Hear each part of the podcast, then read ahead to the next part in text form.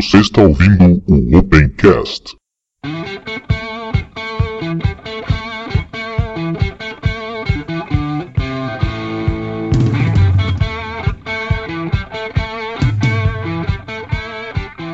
Estamos começando mais um Opencast, o seu podcast sobre tecnologias livres. Eu sou Ivan do site ubunteiro.com.br. E vamos aí para mais um episódio do Opencast. Olá pessoal, aqui é o Rudinei. É, estamos aqui mais uma vez para a gravação do Opencast. Nessa edição vamos falar sobre algumas notícias do software livre e afins. Beleza, galera, tranquilo? Meu nome é Prêmio Simões, eu sou líder do time do Ubuntu BR RJ do Rio de Janeiro. Né? Para quem quiser se inscrever, entrar, me procura aí depois. Trabalho com Unix e com Linux há bastante tempo. Estou aqui para ajudar o pessoal, conversar com o pessoal para aprender e para ensinar. Beleza? Espaço da comunidade.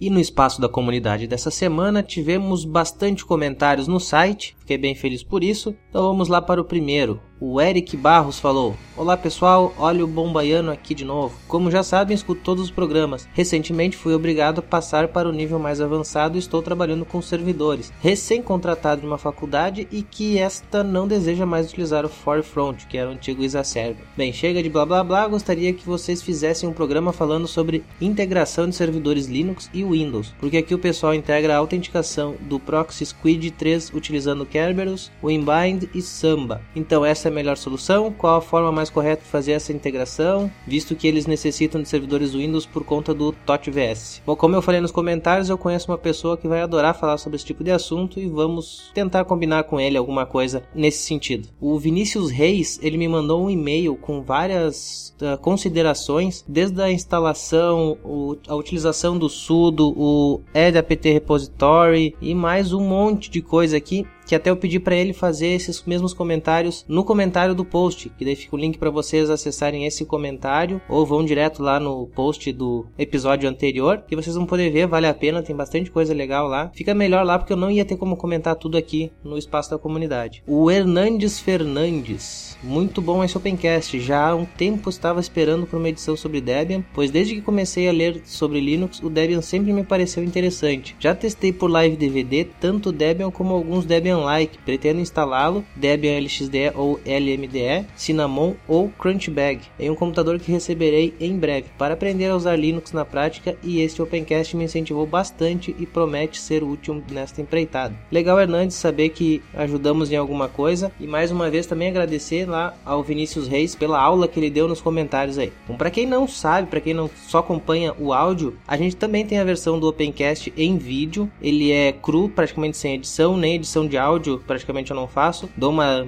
ligeira melhorada no, no áudio só dele, no vídeo, mas lá vocês vão poder ver como que é o trabalho da edição, vocês vão ver bastante diferença entre o que está no vídeo e o que vocês podem ouvir aqui só no MP3. Antes de terminar então, eu quero pedir para vocês para entrarem lá no site e olhar no lado direito, tem um banner do Prêmio Top Blog Brasil 2013. A gente está concorrendo mais uma vez e eu espero que vocês votem lá no site para a gente tentar pelo menos chegar entre os três primeiros no final desta competição. Se você quiser então deixar algum comentário pra gente, prefira mandar um e-mail para opencast.ubunteiro.com.br ou então deixar um comentário no post deste episódio, que fica mais fácil pra gente poder comentar aqui. Mas também não deixe de curtir nossa página no Facebook, que é facebook.com.br ubunteirobr. Siga-nos no Twitter também, twitter.com.br ubunteirobr. Google Plus também está por aí para vocês. Tem um linkzinho ali para vocês circularem a gente. E é isso aí, pessoal. Vamos agora para o episódio desta semana.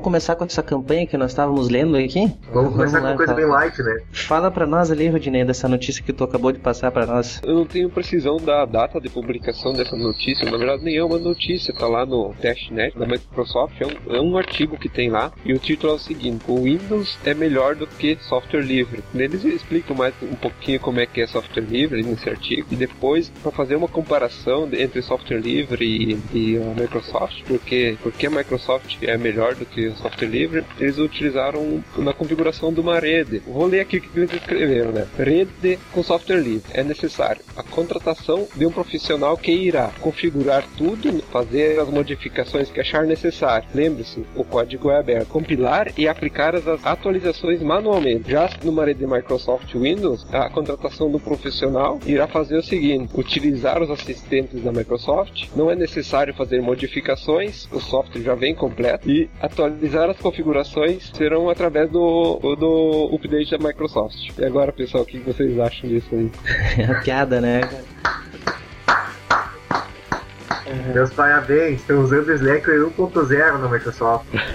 É, eles devem ter baixado o Slackware da primeira versão do lançamento do, do Slackware e se basearam nisso pra fazer esse comentário totalmente infeliz, pra não falar idiota, né? Porque Acho que nem quando inventaram o TCP/IP no, no Unix lá, acho que é tão, é, é tão drástico como eles estão falando aí. Não, nem, nem se eu pegar o Slackware hoje, acho que nem o Slackware não é mais assim, até o Slackware é automático tudo. Acho que pra rede também tu não precisa mais configurar. Faz tempo que eu não testo o Slackware, né? mas pelo que eu li, ele tá ficando mais bem mais simples. Mesmo assim não é necessário, né? No Slackware não é necessário tu usar linha de comando para configurar a rede. A diferença entre o você pode fazer isso pela linha de comando e o tu precisa fazer pela linha de comando, né? Ah, essa foi forte. Compilar e aplicar as atualizações manualmente. Essa foi forte. Bom, ah, só deixa eu então fazer uma proposta para todo mundo que ouve o Opencast. Eu vou deixar o endereço ali dessa, dessa notícia, Desse negócio aqui da, da Microsoft. E vamos todo mundo entrar lá. Tem um campinho lá que tu diz no final da notícia que é pra te. Na notícia não, eu não sei como é que eu classifico isso É aqui. um artigo, na verdade, pra tu classificar, É. depois tu classifica se foi útil ou não foi útil. Então, tu... Isso, vamos todo mundo que- lá e classificar que não foi útil isso aqui. Eu acho que uma boa classificação para o que é isso daí, acho que isso é um vandalismo, cara.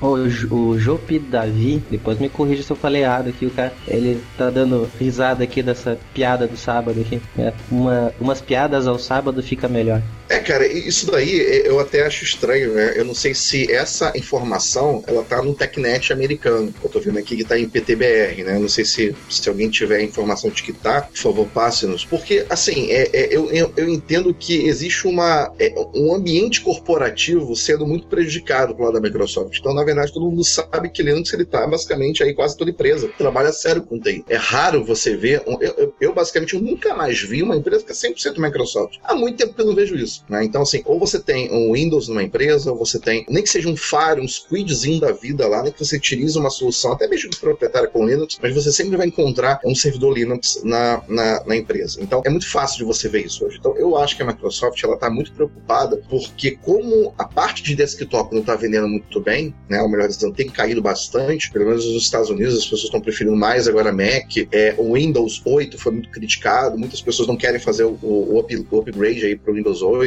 e aquela coisa toda, então eu acho que por isso a Microsoft ela começou a investir agora, atacar um pouquinho o Linux na questão, o software livre na questão de servidor, porque na verdade essa área corporativa da Microsoft sempre foi o plano B. Então assim, eu acredito que a Microsoft isso aí já isso aí é uma coisa que ele já tem ele já vem fazendo há bastante tempo. Quando há muito tempo atrás, isso foi em 99, a Microsoft colocou um artigo que o Windows era muito melhor do que o Linux. Não sei se se lembram disso. Em que até foi até a época lá que o cara disse que o Linux era um câncer, aquela coisa toda, né? Então assim, eles já tem, ele já vem atacando o Linux há bastante tempo. E esse tipo de historinha que vocês estão lendo aí, isso daí ficou meio que esquecido, foi porque durante esse período daquela reportagem lá atrás até hoje, a Microsoft fez muitas parcerias, como implementou o os códigos do Hyper-V no kernel, como inclusive isso foi um dos motivos para ela ser uma das contribuidoras e colaboradoras com o kernel, é, e somente isso para fins lucrativos, interesses e mais nada. Não só isso, mas como outras coisas também, do tipo, como por exemplo, é a questão de, de subscriptions, né, do, da, da- do SUSE e, e do Red Hat, a- a- com, com VMs para Hyper-V, né? Então eles começaram a fazer parcerias com grandes empresas como a Red Hat, como a Novell, na época, quando o SUSE ainda era da Novell, né? E aquela coisa toda. Então, assim, eu, eu, eu entendo que a Microsoft, ela, ela tá numa situação meio que é, chata, porque os governos têm preferido software livre, as empresas têm preferido software livre, e no meio dessas informações de, de PRISM, né? De monitoramento, esse tipo de coisa, isso ainda ajuda mais ainda o software livre, né? Eu tenho certeza que uma notícia implantada na internet, ela, ela tem peso, né? Ainda mais quando ela é verídica, né? Então, assim, é, é a questão do Prisma aí foi uma coisa muito verídica, muito séria. E, e, e esse negócio da NCSA com Windows, então, esse tipo de situação fez muitas empresas, até mesmo é, é,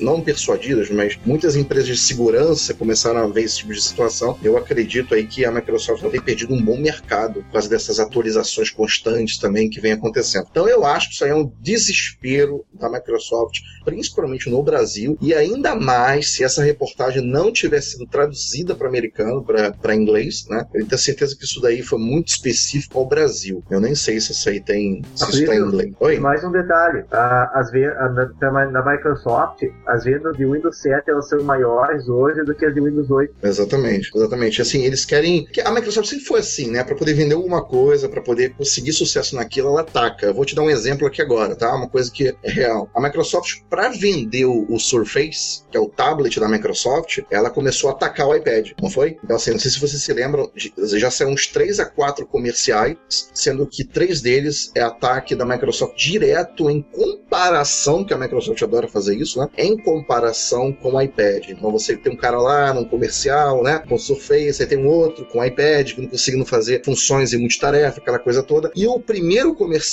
de ataque massivo foi quando lançou o Nokia com o Windows 8 Phone. Foi quando a Microsoft colocou um comercial onde estava todo mundo num casamento e aí rolou aquela porrada, estancou, né? Não sei se vocês lembram disso. E aí apareceu o Androids, apareceu o iPhone e também um dos focos ali era o, o casalzinho ali com o Windows Phone. Então todo mundo se matando enquanto o Windows Phone era o, o, o carinha, né? Não sei se vocês se lembram disso. Então, assim, a Microsoft tem essa, essa artimanha é, maliciosa, ridícula, de atacar uma determinada área quando está para fazer um investimento. Isso, isso é fácil de vocês verem. Eu não sei que tipo de investimento a Microsoft está fazendo atualmente, mas eu acredito que seja também para a questão do Windows Server 2012, ou, talvez alguns comerciais, é, até mesmo alguns eventos que a Microsoft vem fazendo no Brasil, e esse tipo de matéria para isso. É, duvido que não venha nascer também esse tipo de coisas, né? Em revistas aí populares aí de TI. Não vou falar o nome, claro, mas enfim.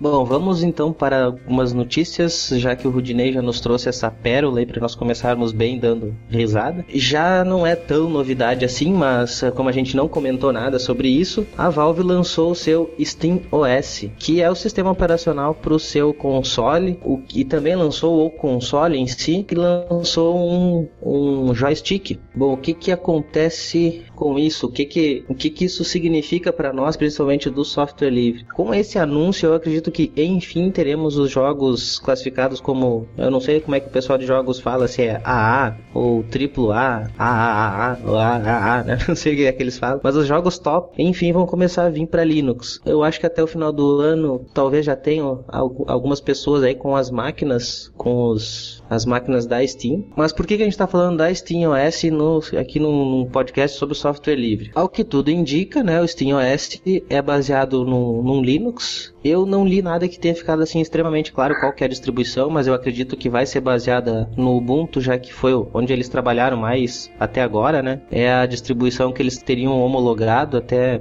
para os testes, embora rode em outras distribuições. O modo que eles vão usar o SteamOS é no modo Big Picture, que é aí só quem está usando para saber mais ou menos como que é, mas é uma interface que fica legal para te rodar na tua televisão da sala, para controlar o conteúdo multimídia, como se fosse mais ou menos um, um X XBMC, XMBC, XBMC, né? Mais ou menos como se fosse aqueles controles de multimídia. E ali tu tem os teus jogos. E aí, como vários jogos da Steam necessitam de, de mouse e teclado, eles também inventaram um, um joystick. joystick. E esse joystick, ele tem funções de touchpad e facilita a utilização de mouse, porque ele não tem aqueles... Uh, tem até um joystick aqui, né? Ele não tem esses esses botões assim como nós temos a maioria dos, dos controles, né? Que é dessa maneira assim. Botão ele trabalha físico, como se fosse. Isso, isso, botão físico. Ele tem como se fosse um, um touchpad. Uh, tem essas, esses dois eixos ali para te mexer, que tu mexeria o mouse, só que são como, como se fosse um touchpad, fica mais fácil de mexer. E também anunciaram a Steam Machine, que seria a máquina, né? Só que é só falaram sobre a máquina, não disseram se eles vão fabricar ou se vai ser fabricado por terceiros. Até agora, pouquinho eu vi que tem uma notícia das configurações configurações, da, as especificações das 300 máquinas protótipo que eles vão disponibilizar, que vão dar para algumas pessoas que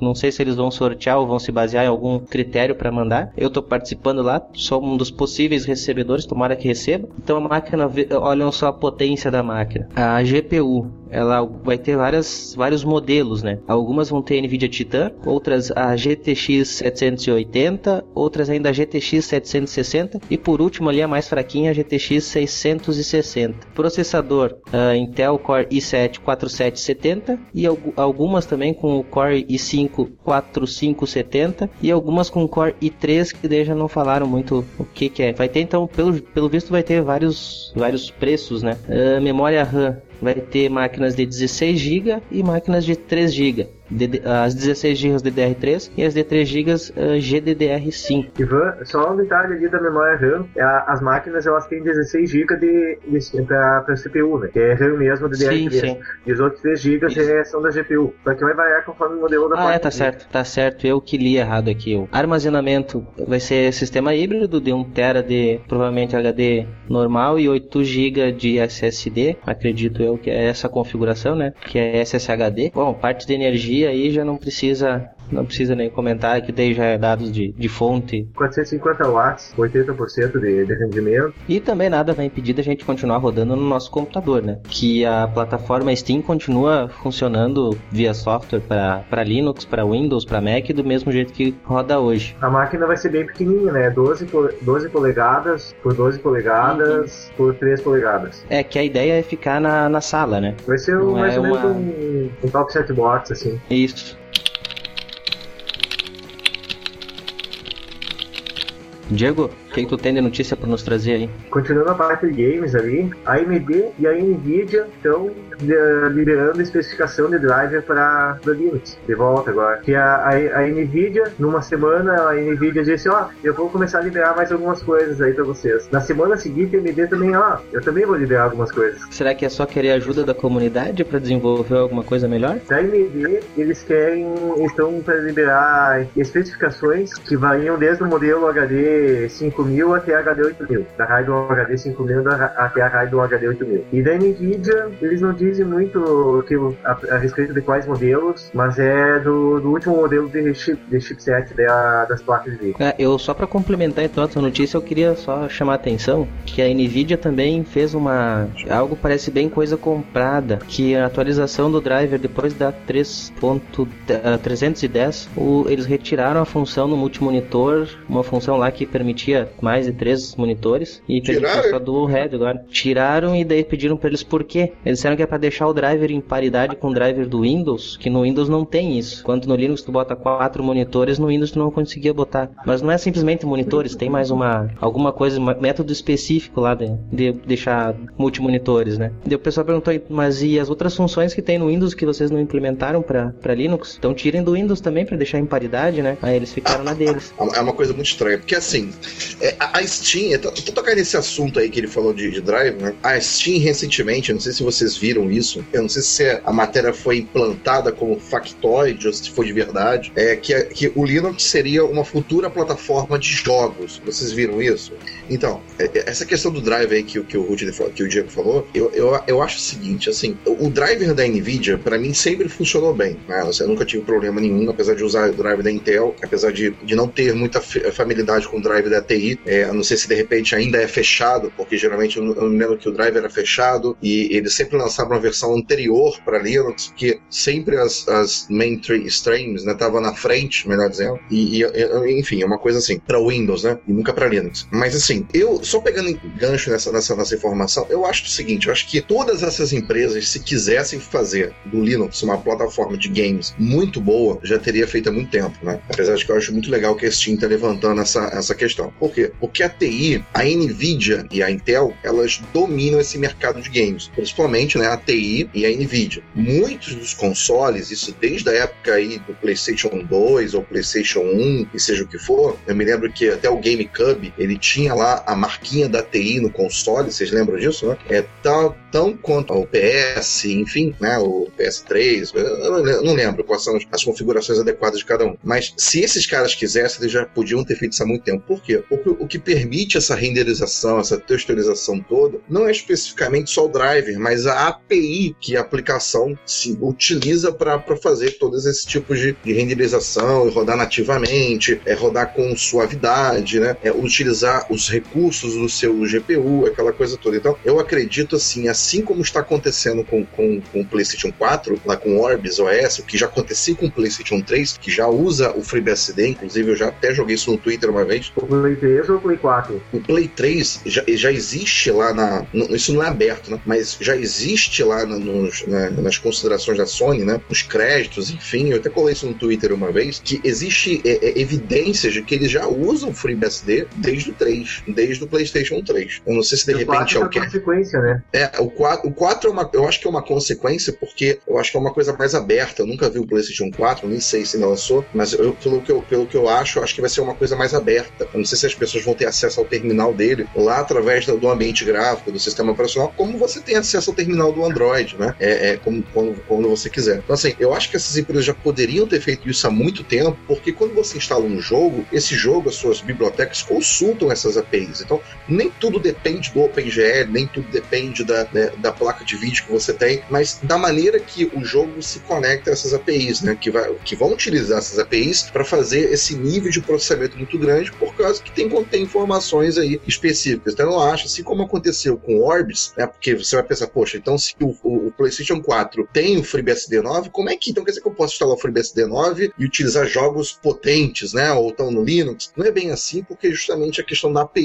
né? E geralmente essas APIs são proprietárias. Então, assim, eles podiam, como o DirectX lá da Microsoft, que é uma delas, não é isso? Então, eles podiam lançar isso para Linux. Eu acho, acho, que isso aí, eu, eu acredito que isso já deve estar tá encaminhando aí. Então, quando isso acontecer, por isso que eu peguei esse enganchinho aí, quando isso acontecer, eu acredito que esses problemas relacionados a drivers não vão mais acontecer, porque vai ficar tudo dependente exclusivamente das, da, dessas APIs. Então, quando você tiver a instalação de um driver, justamente para que você consiga abrir, abrir o seu ambiente desktop já com recursos para a utilização da API também, para você ter esse, um desktop já é, utilizando os recursos do GPU, eu acredito que esses problemas de drivers não vão mais acontecer. E se eles estão fazendo isso de unificar o drive do Windows, é porque eles estão pensando em fazer, eu acredito eu, como a Intel, algo que vai ser disponibilizado em tempo real para Linux, para Windows e para Mac. É o que eu acho. Eu não sei. Viu, Aprijo, aqui o, o Jop Davi, que tá, tá assistindo a gente, ele falou que concorda contigo e que a Sony falou que queria trazer desenvolvedores indie para o PS4. Aí ele estaria abrindo mais para a comunidade. Pô, legal. Isso é uma boa informação dele. Isso é uma boa informação dele. Legal. Eu achei a ideia do PS4 sensacional. Eu achei que isso é um cala-boca em muita empresa que sempre utilizou uma solução aberta, né? Um FreeBSD. Quando eu digo FreeBSD, um, um sistema BSD, um sistema Unix, um sistema, é, sei lá, um VxWorks da vida, é, um sistema Linux da vida. Então, seja Linux, Unix, seja qualquer outro sistema EMS, né? É, qualquer tipo de sistema operacional, geralmente, ele acompanhava esses hardwares de uma maneira muito silenciosa. Ninguém sabia o que tinha ali. Então, agora, essas coisas começaram a aparecer, né? Essas coisas começaram a ser divulgadas, as suas funcionalidades começaram a ser abertas. Então, isso para mim acho que vai ser muito bom. Eu, eu acredito que isso vai ser muito bom para o próprio Linux, né? E até mesmo essas pessoas aí que não gostam do Ubuntu, enfim, vale a pena lembrar que o Ubuntu ele é grande contribuidor para que hoje nós temos uma, uma, uma boa interface de games para Linux, né? Então, assim, se isso vai se expandir muito bem expandido aí para Fedora, para OpenSUSE, apesar de você poder instalar também, mas essas questões de suporte, elas são muito importantes, porque quando você tem uma empresa dando suporte, nem que seja corporativo, você passa a ter algo mais sério em cima disso, né? Então, você passa a ter um suporte é, nativo, adequado e um suporte que vai ser mantido, e isso que é importante. Isso tem acontecido com videogame, com console, com, com, com Windows, enfim, apesar de que eu acho que jogar em Windows, manter o Windows como plataforma de games é muito caro, mas fora isso. Outra coisa também que eu agora eu não vou lembrar quem foi o questionado, quem foi a pessoa que foi questionada, mas é um. Depois eu consegui a notícia, eu boto ali. Que é um, grandão aí da, dessa história de jogos, ele foi questionado se Linux seria o futuro dos jogos mesmos, né? E a resposta dele foi que, na verdade, o Linux já é uma realidade nos jogos. Que o próprio surgimento do Unity, para que é aquele framework para desenvolver jogos, uh, a Steam entrando com, com o Source, que é fácil de desenvolver, e várias empresas indie começando a desenvolver direto para Linux, já transformou o Linux em uma realidade dos jogos. Não é mais o futuro, a gente não tem mais que discutir se o Linux vai fazer sucesso em jogos. Isso já é a verdade. Exatamente, exatamente. É aquela velha questão, ah, a, a, o, esse é o ano do desktop Linux. Olha, o ano do desktop Linux já aconteceu há muito tempo. Eu me lembro que há oito anos atrás você tinha que compilar o kernel para poder ativar a sua placa de som para funcionar. Isso na época do SS, era o Open Sound System, não era nem o ainda. Você tinha que compilar o kernel para botar a tua plaquinha para funcionar bonitinha. Fora que você ainda tinha que ativar alguns codecs, como a C97, não sei se vocês se lembram disso. Tinha que é, colocar a, a, o suporte, a, a, USB, a ISA, para que a placa venha funcionar. Então hoje em dia não tem mais isso. Então a facilidade é tão grande, isso desde a época que a Red Hat se comprometeu em criar o, o não sei se você se lembra do SND Config, né? Lá do Sound Config, uhum. né? Então, que tinha até a voz do Linus Ensinando como é que falava Linux, né? Como é que se pronunciava Linux. Então, hoje, para mim, o ano, o, o, o, não, não só hoje, logicamente, já tem aí uns quatro anos, talvez, já é o, o ano do Linux já há bastante tempo. É o que eu acho, né? Uh, Rudney, manda aí uma, a próxima notícia, teu próprio próximo destaque. Próxima notícia que eu achei bem interessante assim, é que o, as próximas versões do Firefox ele irá desativar todos os plugins e vai ficar ativo somente o do Flash. Porque quem usa a versão Aurora, a versão beta do, do Firefox, já pode ver que isso já está já tá acontecendo. Os plugins estão desativados. E por que eles estão desativando? Eles fizeram uma pesquisa e notaram que a maioria das pessoas não sabe o que é um plugin. Daí, provavelmente essas pessoas tem vários plugins instalados no, no seu navegador, não verificam as atualizações do, deles. E o que acontece, eles acabam ficando desatualizados e se tornando brechas de segurança para o sistema. Então, eles vão o que vai ser acontecer nas próximas versões do Firefox? Todos os plugins serão desativados por padrão e ficando somente o Flash ativado. E quando for necessário algum plugin, vai abrir aquela janelinha com a mensagem: o plugin tal está querendo ser ativado. Tu aceita? Permite ou não permite? Essa questão eu acho é, eu já vi isso. É quem está usando usando versões beta ou de testes do Firefox, isso já, já aparece. O Java já, já é por padrão, nas versões atuais do Firefox isso já, já acontece com o Java, né, por causa dos problemas de segurança que foram apresentados recentemente. Então, a partir das próximas versões do Firefox, todos os plugins serão desativados por padrão. É, eu já passei, inclusive, por isso daí, foi até de surpresa, eu não sabia que eles tinham feito isso. Eu tava, acho que entrando no site do Banco do Brasil e pulou lá um negocinho dizendo, ó, oh, o plugin do Flash tá querendo se ativar. Eu, mas eu nem tinha desativado desativado, né? Pensei. Mas já, já vi funcionando. Só que também tem aquele negócio, ele pensando no usuário que nem sabe o que é plugin, eu vejo muito usuário que não sabe nem o que é aquilo que aparece. Ela só, quando vê uma janela, ela só procura o botão de OK e o botão de fechar. Tem esse lado contra, né? pessoas, os plugins que são instalados assim, só a maioria são assim, aparece as janelas. Ah, melhore seu computador, acelere sua navegação, tu acaba clicando ali, instala um plugin no navegador e depois acaba, na verdade, prejudicando é, de melhorando. É, na verdade, nem, nem, nem quer ler o que, que tá escrito na, na mensagem que saltou na tela. Só viu ali, ah, tem um botão de OK, é nesse que eu vou. Interessa o que que vai fazer. Olha, pois é, isso aí do, dos plugins, principalmente do Java pro Banco do Brasil, cara. O Banco do Brasil tem que ganhar o troféu joinha, cara. Tá uma bosta. Eu sei que é porque eu uso direto isso daí. É, toda semana dá algum, algum pepino que eles mudaram a versão do software deles lá e na, no aplicativo do applet deles. E aí tu sai tendo que resolver pepino. Segunda-feira é padrão, eu tenho que fazer isso em tudo que é máquina por causa do plugin do Banco do Brasil. Aliás, é engraçado, né? O Banco do Brasil criou um aplicativo, um plugin de segurança feito em Java com uma versão antiga do Java. Uhum. Não tem como entender isso. Eu tô achando engraçado aqui essa questão de segurança, né? É, o cara, eles, eles focam em segurança, mas usam uma versão já antiga, né? Né? Então é. é estranho. É que tem que homologar, né? Tem que homologar, então eles usam a versão antiga. E chamam isso de segurança, tudo bem, deixa eu falar. Exatamente.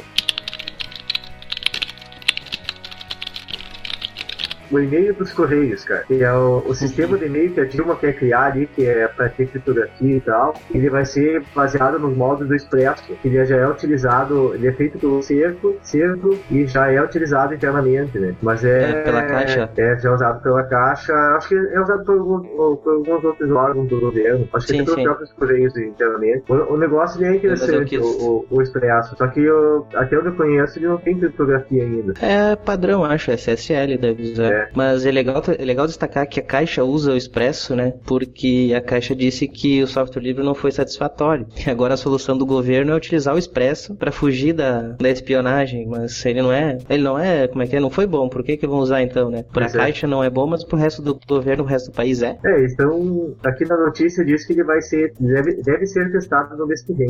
É, A Prijo, tu que trabalha bastante com servidores, é, nesse tempo aí o Correio consegue fazer, em pouco tempo, digamos assim, muito menos de seis meses, né? Os Correios conseguem pegar um pessoal bem treinado e botar pra fazer uma solução a nível nacional de servidor de e-mail? No Brasil. Piada.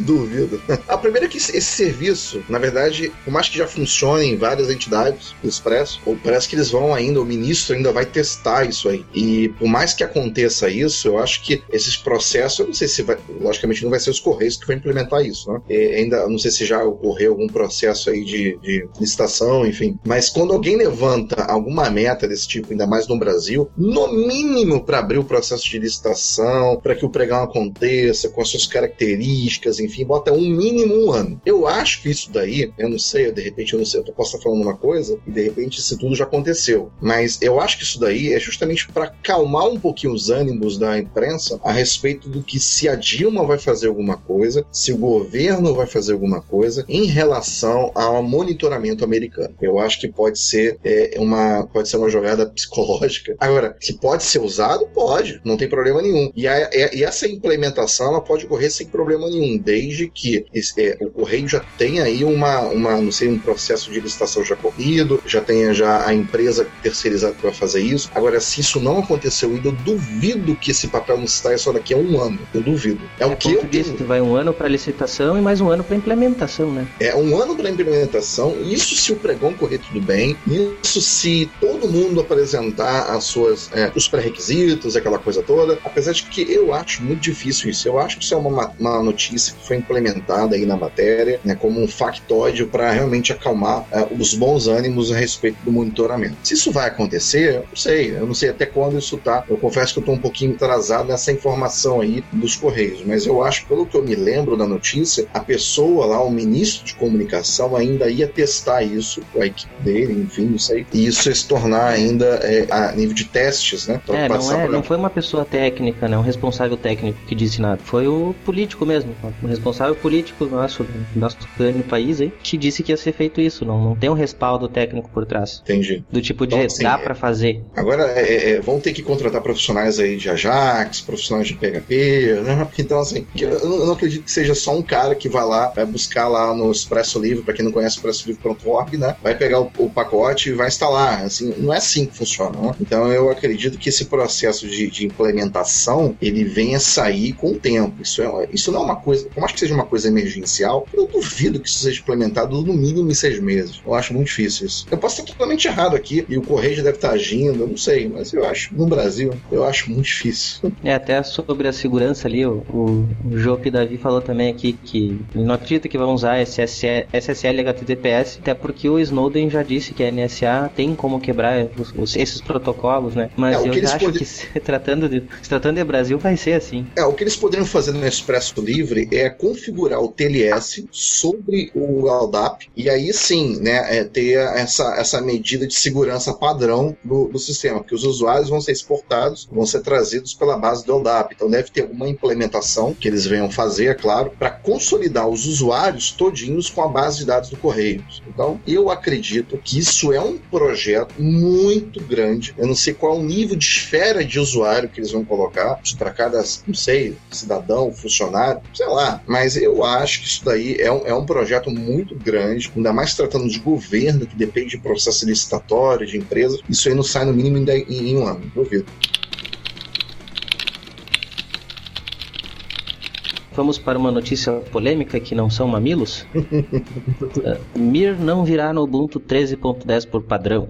Uh, Até eu postei lá e disse que os haters agora estão felizes, né? Tendo o que falar. As pessoas estão confundindo muito, né? no- É, uh, até saiu aqui no, no BR Linux, o pessoal do Fornix, acho é, foi o Fornix falou, o- tem os motivos que não são só aqueles que foram divulgados oficialmente para que o Mir não fosse padrão. Aí, porque o padrão, o que, que eles disseram? Não vai ser, não vai estar na versão exatamente porque o, multi, o sistema multimonitor não tá legal, não tá funcionando bem. Então eles não queriam, tava sendo lento, né? Não tava com bom desempenho. Por isso eles não queriam prejudicar todo o resto da distribuição jogando essa, essa versão que estaria lenta, não teriam motivos para isso. Uh, na versão touch estaria tudo ok, 100% funcionando. Até uh, eu instalei essa madrugada aí o, Ubuntu Touch de novo no celular, mas não deu ainda para ver detalhes se tá rodando com Mira ou não tá rodando. Mas aí o pessoal da Forenix diz que não é só isso, não é só o problema dos monitores. Tem uma lista de bugs lá gigantesca ou muito grande que isso que teria causado. Tem problemas de, de escrita de memória, problemas de segurança, tem várias coisas, né? Uh, eu não sei o que vocês acham da decisão da Canonical de então não entregar por padrão o Mir na 1310 a partir de agora, né? Já que era um dos, um dos pontos a serem alcançados para 13.10. Eu particularmente tô achando ótima decisão. Se não tá bom, é, é, eu acho que é uma mudança até que antes a Canonical, por exemplo, até o pessoal cita, eu concordo. Quando o Unity não tava ainda 100% para estar tá no, no, ar, eles lançaram igual, digamos, né, goela,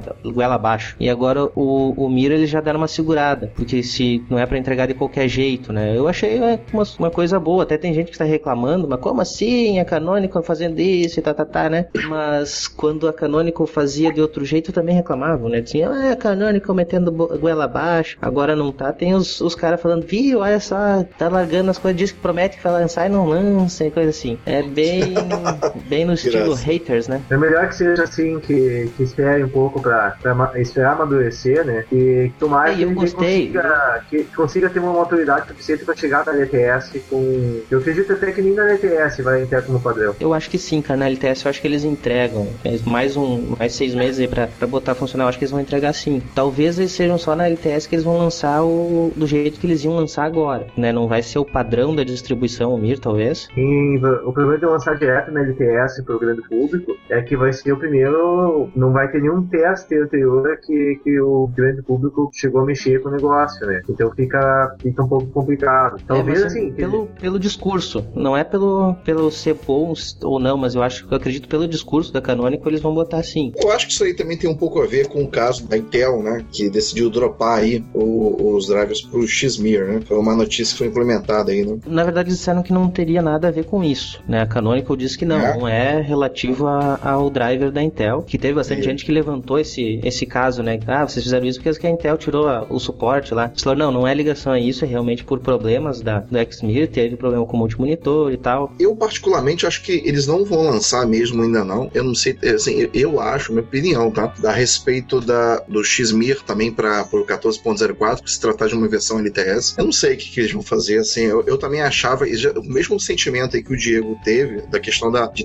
testar numa versão interim, tá tudo ok? Se tratar de um, um ciclo de, de desenvolvimento, então ter uma estabilidade já no 14.04. Então, de repente, no 14.04, você vai ter uma opção. Mas vale lembrar também que as pessoas estão confundindo um pouco a questão do XMIR com o MIR. Então, assim, é, você quando tem um MIR no telefone, no Bluetooth, aí até o, se alguém estiver escutando a gente corrige a gente depois, enfim, mas é pelo que eu tenho, pelo que eu entendo, pelo que eu cheguei a ler um pouco sobre isso, é o MIR, ele nativamente o MIR, ele não tem nenhuma compatibilidade com o Shorg, né, com, com o X11 System, né? Com, quando eu digo o Shorg, eu digo o que já acompanha aí todas as distribuições Linux. Então, é, a ideia do XMIR é que quando a aplicação é carregada em sistema, se ela chamar a composite do MIR, ela para ser carregada junto com o display do MIR, ele vai chamar aquela biblioteca. Quando não, vai chamar a biblioteca do X11 Common ou X11. Então, assim, é, existe uma grande diferença porque ele vem ainda no sistema operacional. Então, existe uma grande diferença entre você ter um sistema com XMIR e um sistema com MIR nativo. Como, por exemplo, no telefone, é MIR, MIR, MIR, puro, né? Na toa que você não consegue abrir uma aplicação GTK, uma aplicação totalmente homologada para no, no, smartphone. Apesar de quando você entra lá no terminal do Ubuntu Touch, você pode dar um, sei lá, um comando qualquer, um gedit, alguma coisa, porque o sistema é, é, é Ubuntu, tá lá. Não sei se você lembra disso, Ivan. Você pode lá, tem uma PTGet, tem lá o DPKG, você pode brincar com o sistema operacional, mas que seja um, um Touch, né? Agora, se vai abrir, não, não vai abrir, porque a, o servidor display atual, que é o Surface Fling, não entende isso. Ele, ele não entende. Ele não consegue carregar o, o, a, essas, essas aplicações, ele consegue abrir display, né? não, não existe essas bibliotecas, não tem essas dependências, o display server é outro. E agora com a troca para o MIR, ainda mais ainda. Então, assim, é, é, é uma outra. É, é, as aplicações têm que ser escritas para ele. Então, existe uma diferença entre você ter o MIR, que é compatível com o X11, e você ter um MIR totalmente nativo, que é o que vai vir no telefone. Telefone. Então eu acredito que essa evolução venha primeiro com o telefone, que vai ser lançado em outubro, final de outubro. Isso é também né, importante então... dizer que aplicações que estão rodando 100% no Mir, o, o, Mir não tem problema. O problema é essa camada de compatibilidade. Ela que está com exatamente. problema de desempenho, com bugs. Então, exatamente. Se, exatamente como tu citou ali do, do Ubuntu Touch, as aplicações que foram escritas pro Ubuntu Touch, elas já são 100% compatíveis com o Mir. E essas estão rodando 100% no Ubuntu Touch. Eu tô com ele aqui instalado, inclusive, tá 100% mesmo. Até tinha, tinha um vídeo esses tempos aí que tava com o Mir, eu sei que tava com uns flickers, né, na, na tela, tava aparecendo bastante coisa piscando, né? Isso não tá acontecendo mais. Já foi resolvido. Rudinei, tu não tem nada para comentar ali? Mas sobre essa do, do Mir, do Xmir, já que não tá funcionando, é melhor mesmo que não, não venha por padrão para evitar problemas. Depois que tiver redondo, daí lança. Algumas empresas estão, estão, estão criando um, uma espécie de cartilha, um, uma, uma, uma, alteração no currículo, eh, no currículo escolar americano para ensinar sobre pirataria e copyright. Eles ensinam que as crianças eles podem, como que eles podem ganhar dinheiro criando conteúdo na internet, só que eles frisam, eles focam muito em que não existem maneiras razoáveis de compartilhamento. E dentre as empresas que estão por trás desse material escolar ali, tem a A RIA, Verizon, Comcast e AT&T. O que, que vocês acham disso, cara? Você já falou tudo, cara. Só falando das empresas, já falou tudo. uma notícia sobre o menor computador do mundo, o Raspberry Pi, que pode ser fabricado no Brasil. Essa notícia não é nova, já, já correu na, na mídia no início do ano, quando um dos fundador, dos executivos da fundação Raspberry Pi esteve no Brasil, na Campus Party, procurando parceiros para a fabricação do dispositivo aqui no Brasil, para baratear os custos. Atualmente ele é fabricado no Reino Unido e na, na China, e o Brasil seria um mercado bastante promissor para eles, porque são um dos países que mais adquirem produto por via importação, só que se acaba se tornando caro por causa dos, dos impostos. E aqui no Brasil também, é, abrir uma fábrica, mesmo sendo fabricado no Brasil, assim, o preço não ficaria muito atrativo. Então falta mais mais algum tipo de parceria até mesmo com o governo ou com instituições de ensino. Por exemplo, nos Estados Unidos, a Fundação Raspberry Pi fez uma parceria com o Google, onde eles doaram mais de 15 mil dispositivos para as escolas do Reino, do Reino Unido e também para clubes de, de desenvolvimento de código para ensinar as outras pessoas, até, os voluntários, a ensinar as crianças a programarem usando o dispositivo. Só falta, acho, um pouco mais de incentivo do governo, acho, né? Redução de imposto nesses tipo de dispositivos para disseminar mais. Ah, eu nunca fui atrás do Raspberry Pi, ele é, ele é livre, né? Do desenvolvimento do hardware. O hardware é Sim. é livre. Precisamos de alguém é. para falar sobre o Raspberry Pi aqui então. Essa é uma boa mesmo. Eu conheço uma pessoa para Arduino. Agora, assim, eu acho o seguinte: é porque na verdade, pelo que eu me lembro dessa notícia, quem falou que ia implementar no Brasil, quem tinha interesse, era o, o, o John McDowell, né? O, o do lado da, da Linux Institute, né? Não foi ele? É, sim, ele é um dos.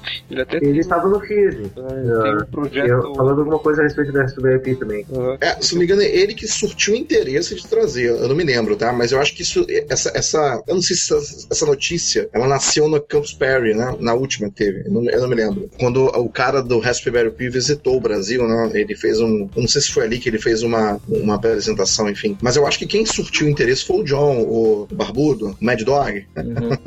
no, naquela época foi, foi isso mesmo. E essa semana, semana passada foi que surgiu que parece a vinda dessa fábrica está mais avançada. Parece que vai sair, vai vingar né, o projeto. Pô, legal. Tomara.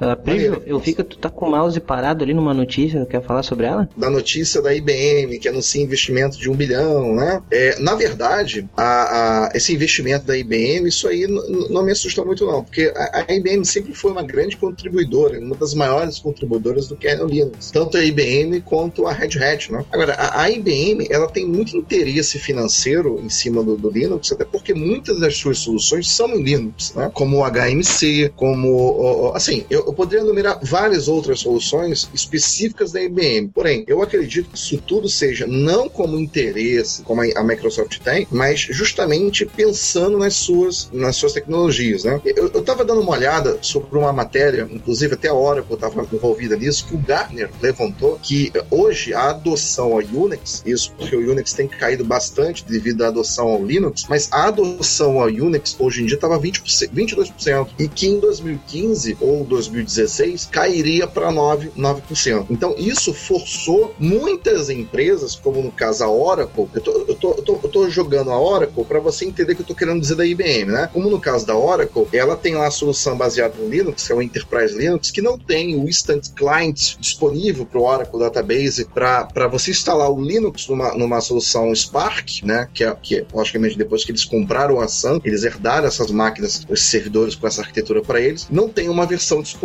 para Spark. Então, se você quiser pegar hoje o Oracle Enterprise Linux e instalar no Spark da Oracle, você não consegue, é uma máquina específica para Solaris, tá? Não tem uma versão oficial disponível deles. Tem um template para o Oracle VM, né? Agora, a, o Instant Client do, do database não tem. Então, eles começaram a cogitar, eu andei lendo sobre isso, que eles vão lançar o Instant Client para Oracle Enterprise Linux, para a arquitetura Spark, e também eu vi que eles vão cogitar o lançamento, se não me engano, ainda esse ano, ano que vem, de uma versão, de uma imagem do Oracle Enterprise Linux para a arquitetura Spark. Mesmo que eu não sei como que eles vão fazer na questão de RAID, das controladoras RAID, como a, a adoção a, do, do, do, para o MetaDB, eu não sei como que eles vão fazer isso. Mas, assim, por que, que eu estou dizendo isso para vocês? Porque é, tudo está se ligando, né? A adoção do Unix vai cair para 9%. Essas empresas grandes que estão lançando suas versões de Unix, como a Sun fez lá atrás, para a arquitetura Intel, eu acredito que isso vai ser o caminho, a solução para que as empresas não venham perder a sua, a sua fatia de mercado, é claro. E, e, e essa coisa, essa notícia me, me surpreendeu da Oracle lançar o Oracle Enterprise Linux, que é uma distribuição baseada no Red Hat, oficialmente para a arquitetura Spark. Então, por que, que eu estou falando isso? A IBM, entrando nisso aí também, eu não sei se você sabe, a IBM ela tem um grande foco do Linux em cima das arquiteturas Power. Então, assim, eu, inclusive, na empresa, eu tenho, eu administro vários servidores que tem Linux for Power, né? Que é o Red Hat for Power, que é o Red Hat para instalar em arquitetura Power, como Power 5, Power 6, Power 7 e o atual lindo, poderoso Power 8, que, que, que vai ser lançado, pelo que eu vi, numa máquina muito boa, de 12 núcleos, se não me engano, enfim, máquina sensacional. Então, é, essas empresas, elas estão focando em cima do, do Linux para sua solução de arquitetura para dedicada, no caso do Linux, para Power, IBM, como a Oracle vai fazer a mesma coisa, como eu acredito que se a HP não se mobilizar isso também, enfim, não sei como é que vai ser. Agora, eu acredito que esse, esse investimento muito grande seja justamente por causa das suas soluções. Eu não sei como está a adoção hoje em dia, eu sei que o AIX é um dos mais vendem, inclusive, assim, é um dos sistemas que eu mais gosto, um dos sistemas Unix que eu mais gosto, porém, é, é, é existe uma, uma migração muito grande acontecendo de AIX para Red Hat, no caso, que é uma das distribuições de Linux mais, mais, mais queridas, vamos dizer assim, para o mercado corporativo. A adoção de Solaris Spark para Red Hat, for Intel, é como lá na IBM, as pessoas que compraram hardware Power estão trocando AIX por Linux for Power. Então, apesar de a IBM oferecer isso também. Então, no próprio site da Red Hat, inclusive isso, é, é, isso se tornou tão grande, né, hoje em dia, que as empresas estão utilizando isso justamente até mesmo para ajudar as pessoas a migrarem de Unix para Linux, mas também para a questão do mercado corporativo, né, dos, dos, seus negócios. No site da Red Hat, você tem lá como migrar de HPUX para Red Hat, como migrar de Solaris 11 ou Solaris 10 para Red Hat e como migrar de AIX para Red Hat. Então, você tem isso, e isso é específico no site da Red Hat. É, eu não sei se é um material certificatório, mas ele é específico no site da Red Hat, e isso é, é, é, é uma demanda que eles têm lá dentro, para facilitar as empresas a migrarem as suas soluções de Unix para Linux. Então, eu acredito que esse investimento da IBM seja totalmente focado ao mercado corporativo. Ao contrário da Microsoft, que é interesseira, a IBM ajuda, a IBM contribui e é uma das maiores empresas aí que, sinceramente, conseguiu, vamos dizer assim, é, ganhar as né? A ganhar a, a, todo mundo que, que usa com Linux o, o seu consentimento de, de, de, de, hardware, né? Porque, por exemplo, eu gosto demais de Linux for Power. Né? Eu, eu, eu, não, eu, eu gosto de Linux para Spark, mas eu acho que num mercado corporativo onde existe um suporte por trás disso, Linux for Power é uma, é uma excelente opção de negócio. Para quem quer ter um hardware dedicado, um hardware que faz alto cálculo de processamento, um hardware específico para, para certos negócios, né? Enfim, então eu acho que é tudo voltado aí a essa futura migração de Unix para Linux, talvez. Né? Enfim, é uma, é uma opinião minha. É, Mas é tudo mercado. Dessa, dessa informação. É, hoje em dia, a, a, por exemplo, a IBM, cara, é, se você for lá no Power VM, se você for criar uma LPAR, você tem as opções de AIX, a, a VIO, claro, e o Linux, o Linux for Power, porque você tem que ter a, a mídia, a imagem para a arquitetura E, né, que seria a arquitetura Power. E no Red Hat, assim como, assim como o SUSE, ele tem essa disponibilidade para você baixar. A Red Hat ela descontinuou Itanium, algumas empresas, Red Hat tinha descontinuado há muito tempo para arquitetura Spark também, né? E hoje o foco de uma arquitetura de alto processamento é a arquitetura Power. Mais que Intel ela tenha muito bom, muito bem, mas a arquitetura Power há as suas, as suas diferenças. Então, hoje em dia, muitas empresas que querem ter, que estão migrando para, logicamente, de Unix para Linux, pessoas que já usaram a X, pessoas que já têm Unix da empresa estão migrando e estão utilizando a arquitetura Power para fazer essa ponte aí. Então, a IBM ela tem um investimento muito grande e muito sério em cima disso. Não só para arquitetura Power, mas para arquitetura Z também. Para quem quiser instalar numa partição lá do mainframe, né, ou seja no ZVM, seja o que for, você também tem Linux, no caso aí o, o próprio Red Hat, disponível para versão para série Z, que é para arquitetura Z, para mainframe. Então, isso, isso é um investimento muito grande. Eu acho que a IBM ela está focando no seu mercado, ela está fazendo, ela está corretíssima, ela está aumentando mais ainda o braço do Linux, ela está capacitando ainda mais ainda né, o entendimento corporativo da distribuição. Eu acredito que há, há um futuro muito bom nisso daí, e para mim, eu adorei esse investimento da IBM. Se isso for realmente o marketing de verdade, eu adorei esse investimento da IBM. Coisas que eu não vejo a hora fazer, eu não vejo a HP fazer, apesar de ser a HP ser uma grande contribuidora, mas eu não vejo isso. Ah, logicamente, a HP tem seus benefícios, porque é uma das únicas empresas que também dá suporte a Debian, né, corporativo, e dá suporte a CentOS. Então, é, é, é a Oracle está devendo muito nisso daí. Então, eu acredito que a IBM fez bonito, e é isso aí. Queria agradecer a todos vocês aí por terem participado mais um episódio de notícias comentando os acontecimentos de software livre e hardware livre pelo mundo. Obrigado aí a Prígio, Diego, Rudinei por terem participado. É, queria agradecer aí ao público, né? Valeu, é isso aí mesmo. É, se alguém tiver até interesse aí, é, não sei, eu posso divulgar aqui no site, né? é aprigiosimões.com.br. Eu tenho meu, meu e-mail tá lá disponível. Quem quiser mandar alguma pergunta aí para mim, eu poderia até responder aí na boa. E é isso aí. Obrigado pela presença de vocês. Valeu mesmo. Eu também gostaria de agradecer a presença da audiência de todos. Contamos com a presença de vocês na próxima gravação. Até lá, até o próximo episódio. Agradeço a audiência de todos aí. Até o próximo episódio. Isso aí, pessoal. Obrigado e até o próximo episódio do Opencast.